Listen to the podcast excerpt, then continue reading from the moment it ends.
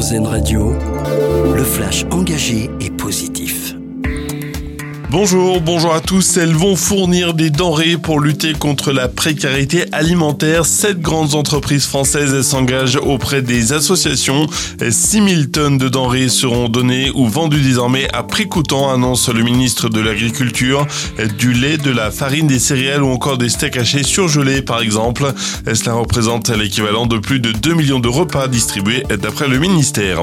C'est une première depuis le début du conflit. Le Conseil de sécurité de l'ONU appelle à des pauses et des couloirs humanitaires dans la bande de Gaza lors du vote de la résolution. Trois pays se sont abstenus, les États-Unis, le Royaume-Uni et la Russie. La France, championne du monde de pâtisserie, l'équipe de France repart avec deux titres mondiaux de Milan. Le thème du concours cette année, c'était la musique de votre nation. L'équipe de France a donc choisi des œuvres sur le thème de la French Touch, avec notamment un gâteau à l'effigie des Daft Punk. Les chefs pâtissiers français repartent finalement avec leur prestigieux titre et une belle récompense. Il débarque sur vos tables aujourd'hui. Le Beaujolais nouveau, millésime 2023, est disponible comme le veut la tradition en ce troisième jeudi du mois de novembre. 19 millions de bouteilles sont commercialisées chaque année. C'est à consommer évidemment avec modération.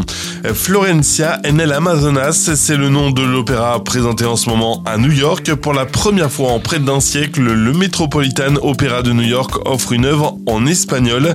L'institution souhaite diversifier son public dans une ville où un tiers de la population est d'origine hispanique et latino-américaine. Et puis pour finir notre dossier solution, avec ces entreprises formées pour réduire leurs émissions de CO2, ça se passe dans la Manche. Une femme a créé une entreprise spécialisée dans le bilan carbone.